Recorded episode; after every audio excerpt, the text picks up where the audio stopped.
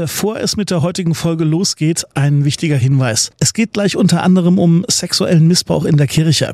Wenn das ein Thema ist, das euch besonders berührt oder beschäftigt, dann empfehle ich euch diese Folge am besten nicht alleine zu hören oder euch vielleicht eine andere Folge aus unserem Angebot zum Anhören auszuwählen. Eine Liste mit Ansprechpartnern bei Erfahrungen mit sexuellem oder geistlichem Missbrauch im Kontext mit der katholischen Kirche findet ihr auch in den Show Notes zu dieser Folge. Liturgie ist rituelle Darstellung von Kirche. Wenn diese Kirche sich in einer tiefgreifenden Krise befindet, muss das Konsequenzen auch für die Liturgie haben. Mit Herz und Haltung.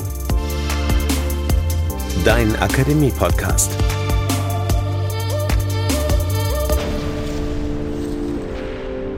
Ruhe in Frieden zum liturgischen Umgang mit Missbrauchstätern und Opfern.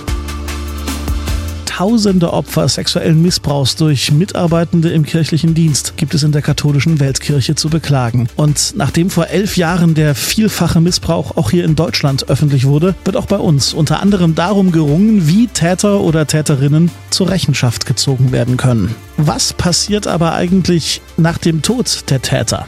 Einen konkreten Fall gibt es derzeit im Bistum Dresden-Meißen. Die Aufarbeitung des sexuellen Missbrauchs durch einen früheren Priester in Heidenau in der sächsischen Schweiz. Der Geistliche hat nach Angaben des Bistums in mindestens vier Fällen sexualisierte und körperliche Gewalt bis hin zu schwerem Missbrauch verübt. Eine der vielen Fragen in dem Fall ist, wie mit dem Grab des Täters umgegangen werden soll. Welche symbolische, rituelle, liturgische Wirkung hätte etwa die Einebnung des Grabes des Missbrauchspriesters? Kein leichtes, aber ein wichtiges Thema. Willkommen zu dieser neuen Ausgabe des Podcasts aus der Katholischen Akademie im Bistum Dresden-Meißen. Mein Name ist Daniel Heinze. Bei uns wird heute Benedikt Kranemann Impulse zu einem möglichen liturgischen Umgang mit dem Thema Missbrauch geben. Er wird die Grundfragen hierfür aufzeigen und auch die Liturgiegeschichte zu möglichen Ansätzen befragen. Kranemann ist seit 1998 Professor für Liturgiewissenschaft an der Katholisch-Theologischen Fakultät in Erfurt.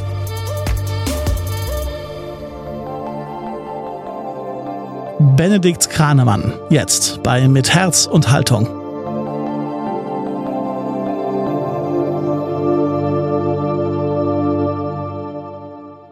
Für die katholische Kirche, die von zahlreichen Krisen geschüttelt wird, tut sich ein neues Problem auf. Wie soll man mit Priestern, die zu Missbrauchstätern geworden sind, in der Liturgie umgehen? Kann und darf man Menschen, die sich des sexuellen Missbrauchs schuldig gemacht haben, kirchlich beerdigen. Wenn man das bejaht, kann und darf es für solche Täter ein namentlich gekennzeichnetes Grab geben. Für manchen und manche wird die Frage, ob und wie man Menschen liturgisch begleiten soll, die sich des Missbrauchs schuldig gemacht haben, für manchen und manche wird diese Frage zur Unzeit kommen. Und der Eindruck trügt sicherlich nicht.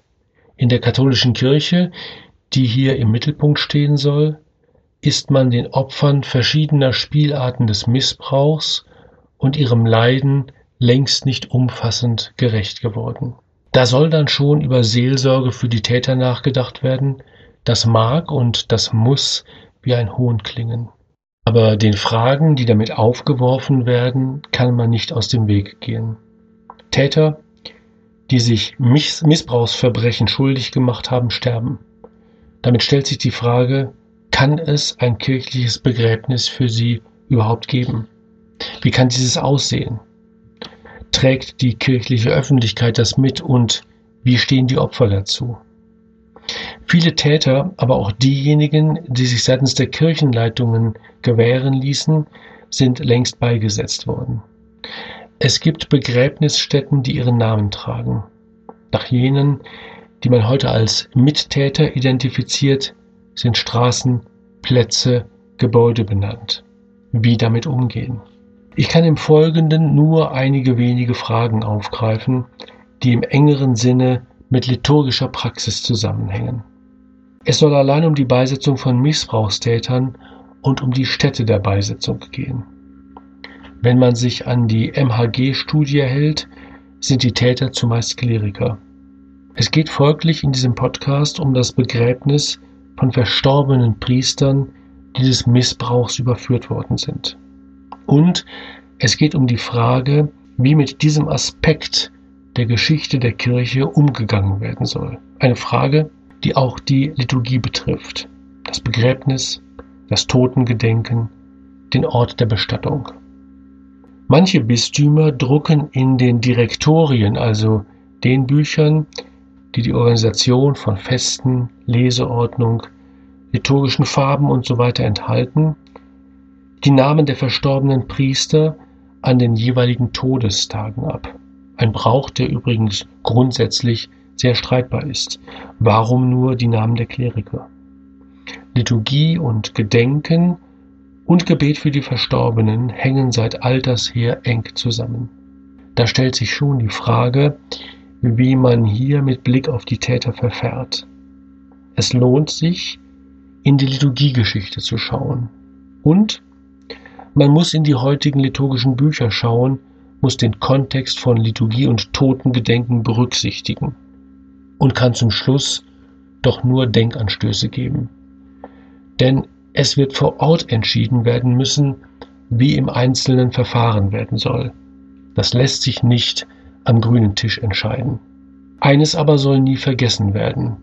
Es darf keine liturgische Praxis im Umgang mit Missbrauchstätern geben, über die nicht mit Blick auf die Opfer und am besten im Gespräch mit ihnen entschieden wird.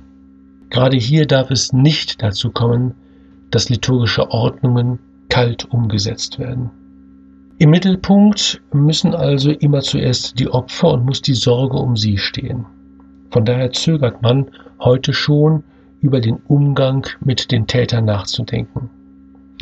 Die Situation ist ja nach wie vor prekär. Die Missbrauchsverbrechen sind das Thema, das die Kirche als Ganze umtreibt. Gewiss, man hat vieles unternommen, um solche Verbrechen aufzudecken und weitere zu verhindern.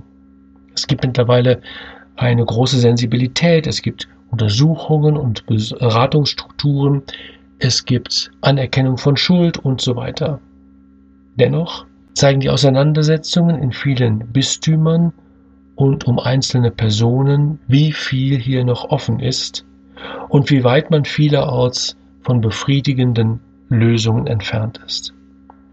Man wird nicht ernsthaft behaupten wollen, dass schon alle Bereiche kirchlichen Lebens, alle Strukturen und Verantwortlichkeiten daraufhin befragt worden sind, wo sie Missbrauch ermöglichen, begünstigen, vielleicht sogar fördern.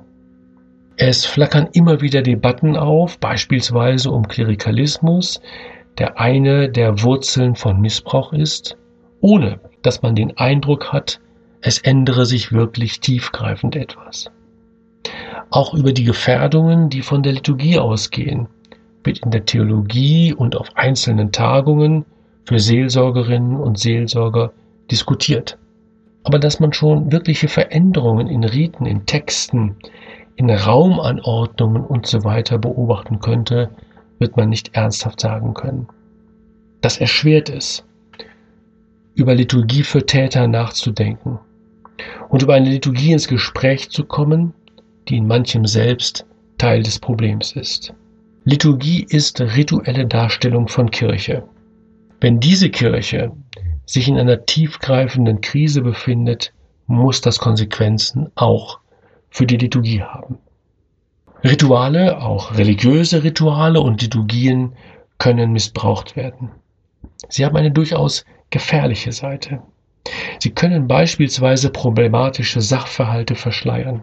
Es gibt zahlreiche Beispiele aus der Geschichte, in denen man durch eine pompöse Liturgie Machtverhältnisse verdeckt oder abgesegnet, Hierarchien abgebildet und durch die heilige Liturgie sanktioniert, Geschlechterverhältnisse zementiert hat und so weiter.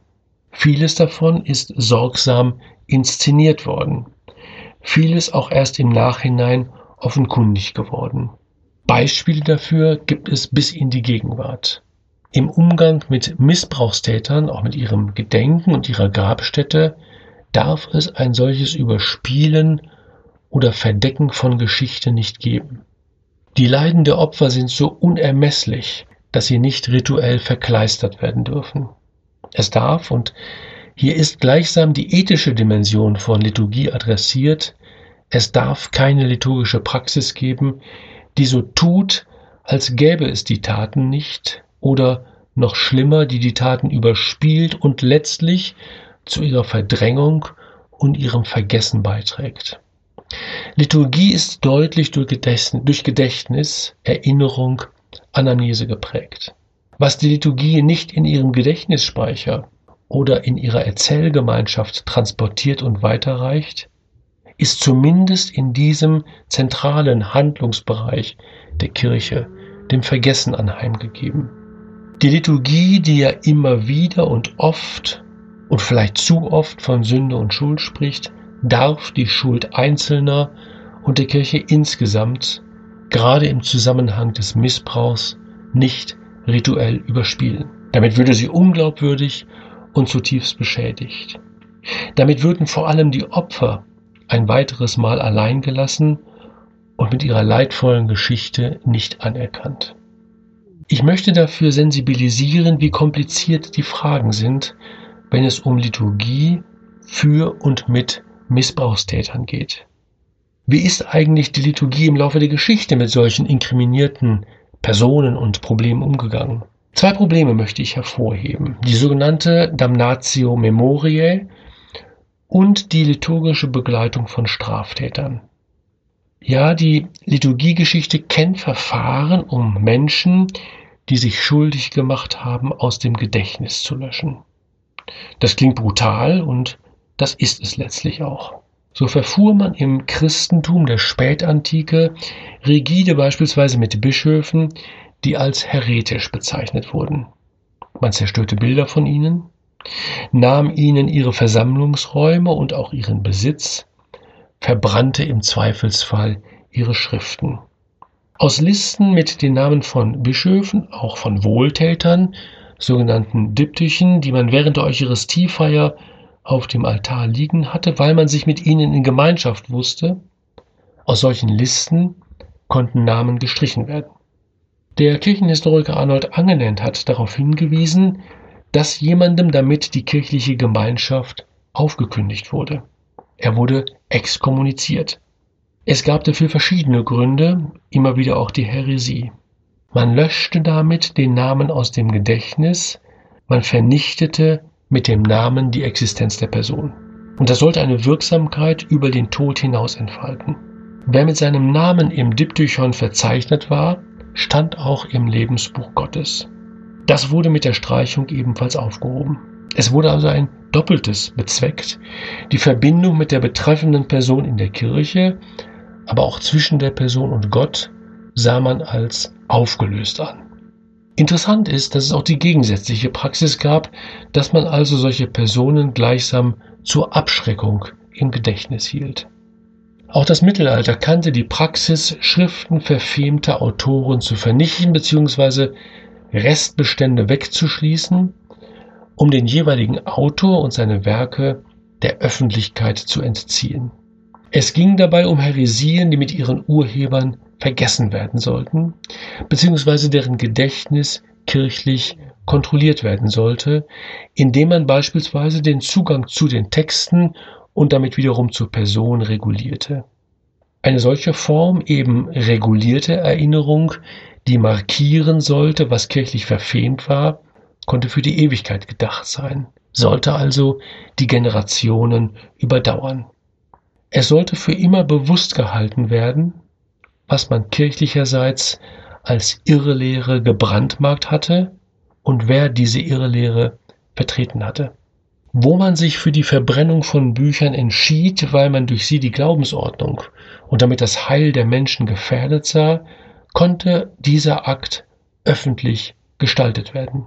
Man beging ihn wie ein Fest, geradezu wie ein Event, um zu skandalisieren und abzuschrecken. Beispiele aus dem Hochmittelalter belegen, dass man zunächst Liturgien und Prozessionen abhielt, dass die Vertreter des hohen Klerus in festlichen Gewändern teilnahmen, also der offizielle Charakter der Feier und ihr Gewicht unterstrichen wurden, um dann die betreffenden Bücher coram publico zu verbrennen. Und die Öffentlichkeit, das Publikum, sollte an diesem Akt bewusst partizipieren. Das Auslöschen der Erinnerung wurde rituell vollzogen. Solche Inszenierungen setzten sich besonders nachdrücklich im Gedächtnis fest. Ihre Funktion ist eindeutig. Das, was für die Gemeinschaft als schädlich betrachtet wurde, sollte in einem kollektiven Akt vernichtet werden. Aber nicht nur Namensnennungen, Schriften oder andere literarische Zeugnisse fielen unter die Damnatio Memoriae. Zu nennen ist beispielsweise auch die Vernichtung von Bildern, von Statuen, Fresken oder aber die Umgestaltung all dessen, was Erinnerungsträger sein konnte. All dies begegnet in den christlichen Kirchen nicht nur in der Antike und Mittelalter, sondern ebenso in der Neuzeit. Mit heutigen Vorstellungen von Rechtsverfahren oder Rechtsstaatlichkeit hat das nichts zu tun. Missliebige Kirchenglieder wurden stumm gemacht. Das, was man als theologisch anrüchig, als irre Lehre betrachtete, als irrige Praxis, wurde eliminiert. Andere Religionen wurden bekämpft, wenn man beispielsweise im großen Umfang jüdische oder muslimische Schriften verbrannte. Ein einmal vollzogener Akt der Damnatio Memoriae ließ sich kaum mehr überprüfen oder rückgängig machen. Ein zweiter, ein deutlich anders gelagerter Aspekt. Die römisch-katholische Kirche kennt, wie andere Kirchen auch, die Begleitung von Straftätern. Ich greife ein besonders markantes Beispiel der Liturgiegeschichte heraus, die Begleitung von Tätern, die aufgrund besonders schwerwiegender Taten zum Tode verurteilt worden waren. Der langjährige Bamberger Liturgiewissenschaftler Franz Kohlschein hat von Extremseelsorge gesprochen. Und über diese Extremseelsorge ist relativ wenig geforscht worden. Geistliche begleiteten schwere Straftäter oder Menschen, die als solche verurteilt worden waren, gleich wie belastbar die Rechtsordnung war, begleiteten also diese Straftäter auf dem Weg zur öffentlichen Hinrichtung. Das ist ein deutlich anderer Kasus als der gerade beschriebene, ist auch ein deutlich anderer Umgang mit Menschen. Gebet und Ritus werden in Ritualien, also in kirchenamtlichen liturgischen Büchern beschrieben. Wer zum Tode verurteilt worden war, sollte beichten können. Er wurde von einem oder gleich zwei Priestern zur Hinrichtung begleitet und auf dem Weg sollte ihm ein Kreuz vorangetragen werden. Unmittelbar vor der Hinrichtung wurde mit dem Delinquenten oder der Delinquentin gebetet. Solange die Hinrichtungen öffentlich waren, begegnen immer wieder entsprechende Riten.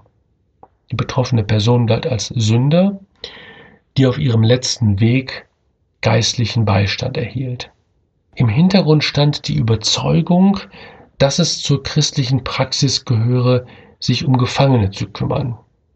Das rechnete man und rechnet man bis heute zu den Werken christlicher Barmherzigkeit. Manche Quellen lassen erkennen, dass vom Seelsorger erwartet wurde, sich mit der Geschichte und der Tat des und der Verurteilten vertraut zu machen. Wie weit das wirklich in der Praxis geschah, sei hier dahingestellt.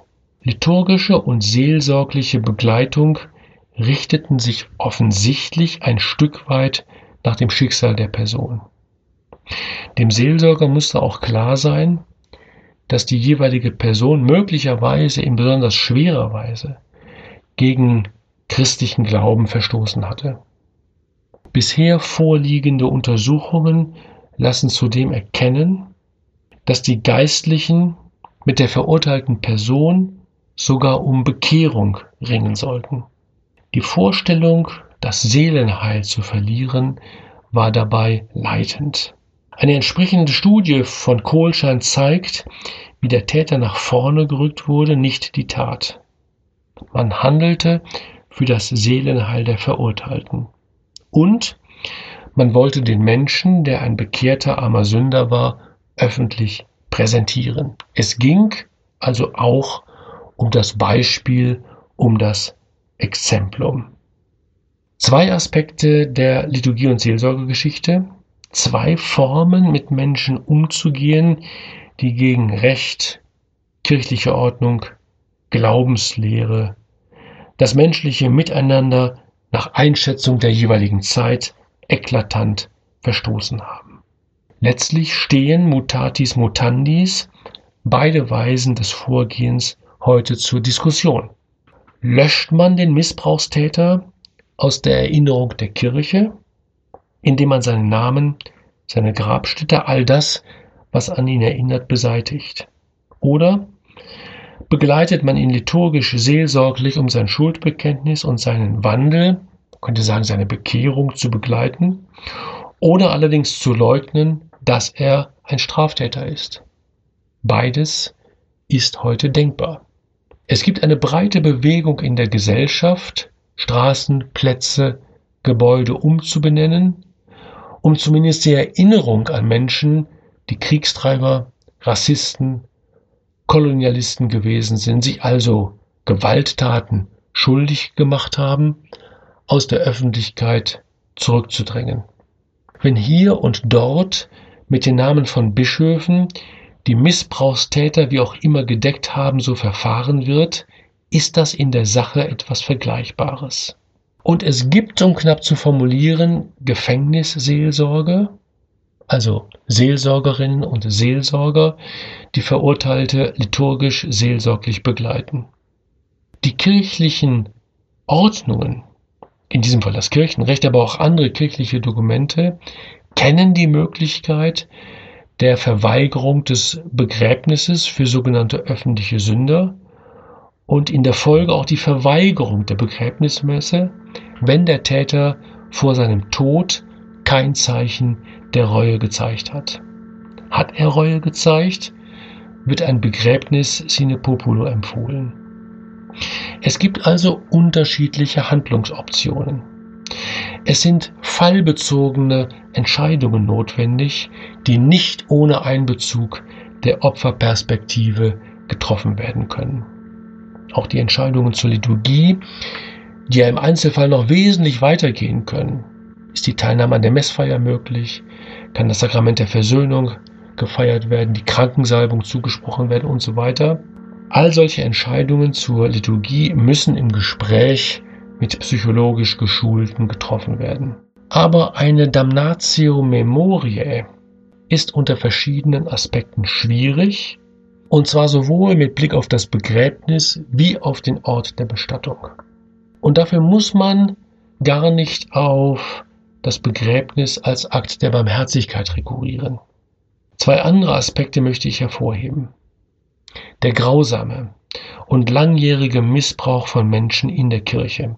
Eine ganz fürchterliche Tat, durch die die Integrität und Würde von Menschen zerstört wird. Der Missbrauch von Menschen in der Kirche lässt sich aus der Geschichte dieser Kirche nicht mehr tilgen. Er ist unauslöschlich mit der Geschichte der römisch-katholischen Kirche verbunden. Und dabei ist es völlig gleichgültig, ob auch in anderen gesellschaftlichen Institutionen, ob in Familien oder wo auch immer Missbrauch geschehen ist. Hier begegnet er in einer Kirche, die sich in der Nachfolge Jesu Christi sieht und gegen diesen Anspruch massiv verstoßen hat. Den Missbrauch und die Täter aus dem kollektiven Gedächtnis löschen zu wollen, bedeutet letztlich, diese Geschichte damit entsorgen zu wollen. Aber mit einem Schlussstrich, die ja eine Damnatio letztlich darstellt, mit einem Schlussstrich ist diese Geschichte eben nicht beendet. Sie muss als Mahnung und Warnung in Erinnerung gehalten werden. Wie übrigens auch die Liturgie an Unterdrückung und Leid erinnert, um Gott feiern zu können, der die vielen Passionen durchbricht und immer neu dem Leben Raum schafft. Die Damnatio Memoriae bezieht sich zudem auf den einzelnen Täter. Ihn aus dem Gedächtnis zu tilgen, kommt letztlich den Mittätern zugute, nach deren Rolle dann nicht mehr gefragt werden muss. Mit dem Täter, der dem Vergessen anheimgegeben wird, wird gleichsam die ganze Geschichte dieses Missbrauchsfalls für beendet erklärt. Es ist ja kein Täter mehr zu erkennen. Die Frage nach Strukturen, kirchlichen Verantwortlichkeiten, auch unheiliger Theologie muss dann nicht mehr weiter umtreiben. Das Problem ist ja vorgeblich gelöst. Vor einem solchen Umgang mit dieser Katastrophe in der Kirche kann man nur nachdrücklich warnen. Einer solchen Geschichte kann sich die Kirche in ihrer Gesamtheit nicht entziehen. Deshalb, wenn der konkrete Fall das zulässt, und das muss natürlich geprüft werden, kann es ein kirchliches Begräbnis geben. Aber das setzt eine weitreichende Überarbeitung bereits der entsprechenden liturgischen Texte voraus. Es darf am Schmerz und Leid der Menschen, die durch diesen Verstorbenen verursacht worden sind, nicht vorbeigeredet werden. Das liturgische Buch für die Feier des Begräbnisses kennt Gebete in besonderer Situation und dazu zählt auch das Begräbnis eines verstorbenen Priesters. Und da liest man dann in einer Oration, also in einem Gebet, Zitat, er, der Priester, hat deinen Namen unter uns kundgetan und die Menschen zu Christus geführt. Das sind Formulierungen, die in einem Fall eines Missbrauchstäters nicht nur unerträglich sind, sondern schlicht nicht verwendet werden können. Sie verbieten sich. Auch bei den biblischen Lesungstexten, die vorgeschlagen werden im liturgischen Buch, wird man in einem solchen Fall große Fragezeichen setzen müssen. Eine Lesung wie jene aus dem Johannesevangelium, Johannes 10, 11 bis 16, die man zusammenfassen kann in dem einen Satz, der gute Hirt gibt sein Leben hin für seine Schafe.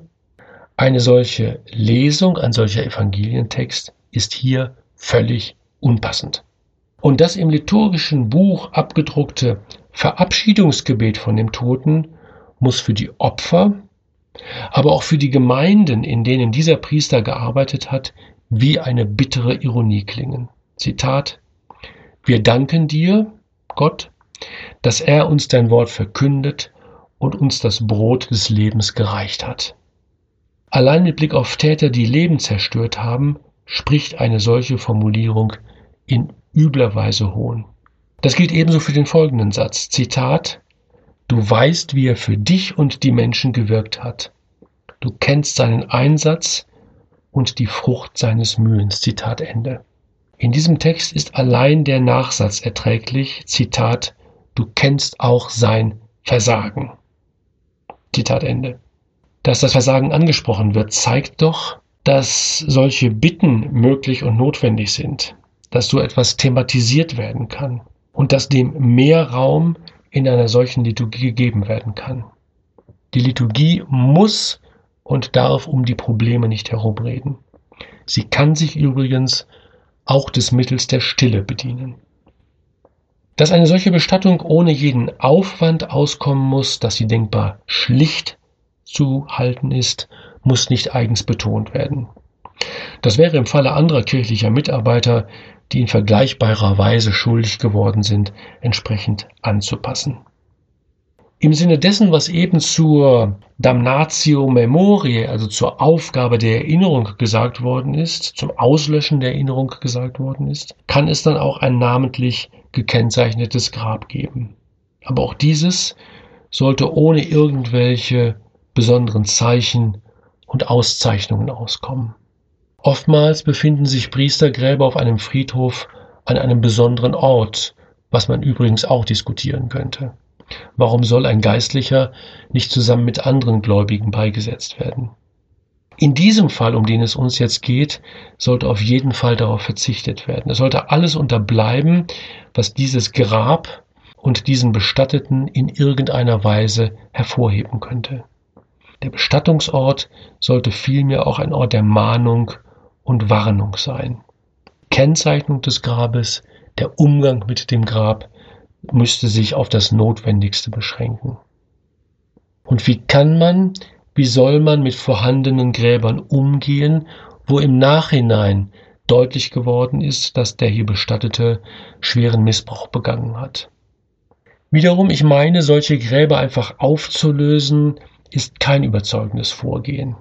Der Aspekt der Mahnung könnte bei der Gestaltung eines solchen Grabes, einer möglichen Umgestaltung und dem Umgang mit dem Grab eine Rolle spielen. Wo eine Gemeinde oder Opfer ein solches Grab nicht ertragen können, gäbe es auch die Möglichkeit, gegebenenfalls zusammen mit einem Künstler oder einer Künstlerin zu überlegen, wie man so mit dem Grab umgehen und wie es so umgestaltet werden könnte, dass es eine Warnung und Mahnung für die Kirche und die Gläubigen ist, an das Leid zu denken, das aus den eigenen Reihen heraus Menschen zugefügt worden ist. Wie bereits erwähnt wurde, die Entscheidungen über das konkrete liturgisch-seelsorgliche Vorgehen müssen vor Ort fallen. Die jeweilige Gemeinde und die Opfer sollten in den Entscheidungsprozess einbezogen werden. Denn hier geht es ja auch um ihre Geschichte. Und es muss je nach Fall entschieden werden. Hier wird man keine generelle Linie vorgeben können. Ein doppeltes aber bleibt, was jetzt mehrfach betont worden ist. Entscheidungen, die in solchen Fällen getroffen werden, müssen ganz zentral die Perspektive der Opfer einbeziehen. Alles andere führt zu neuen Verletzungen. Und durch Liturgie und Seelsorge darf nicht das verdeckt werden, was die Kirche insgesamt an Schuld auf sich geladen hat.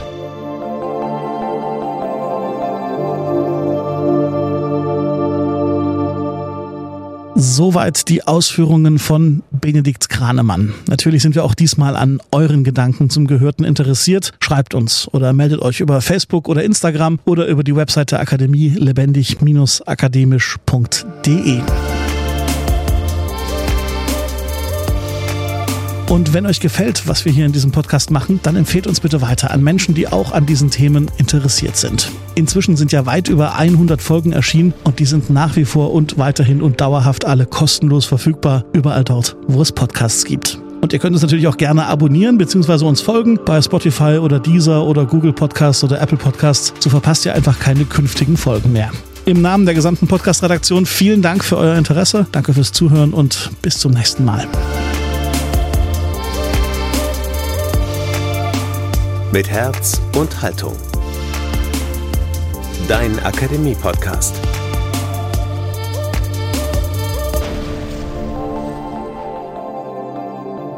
Ein Angebot der Katholischen Akademie im Bistum Dresden-Meißen.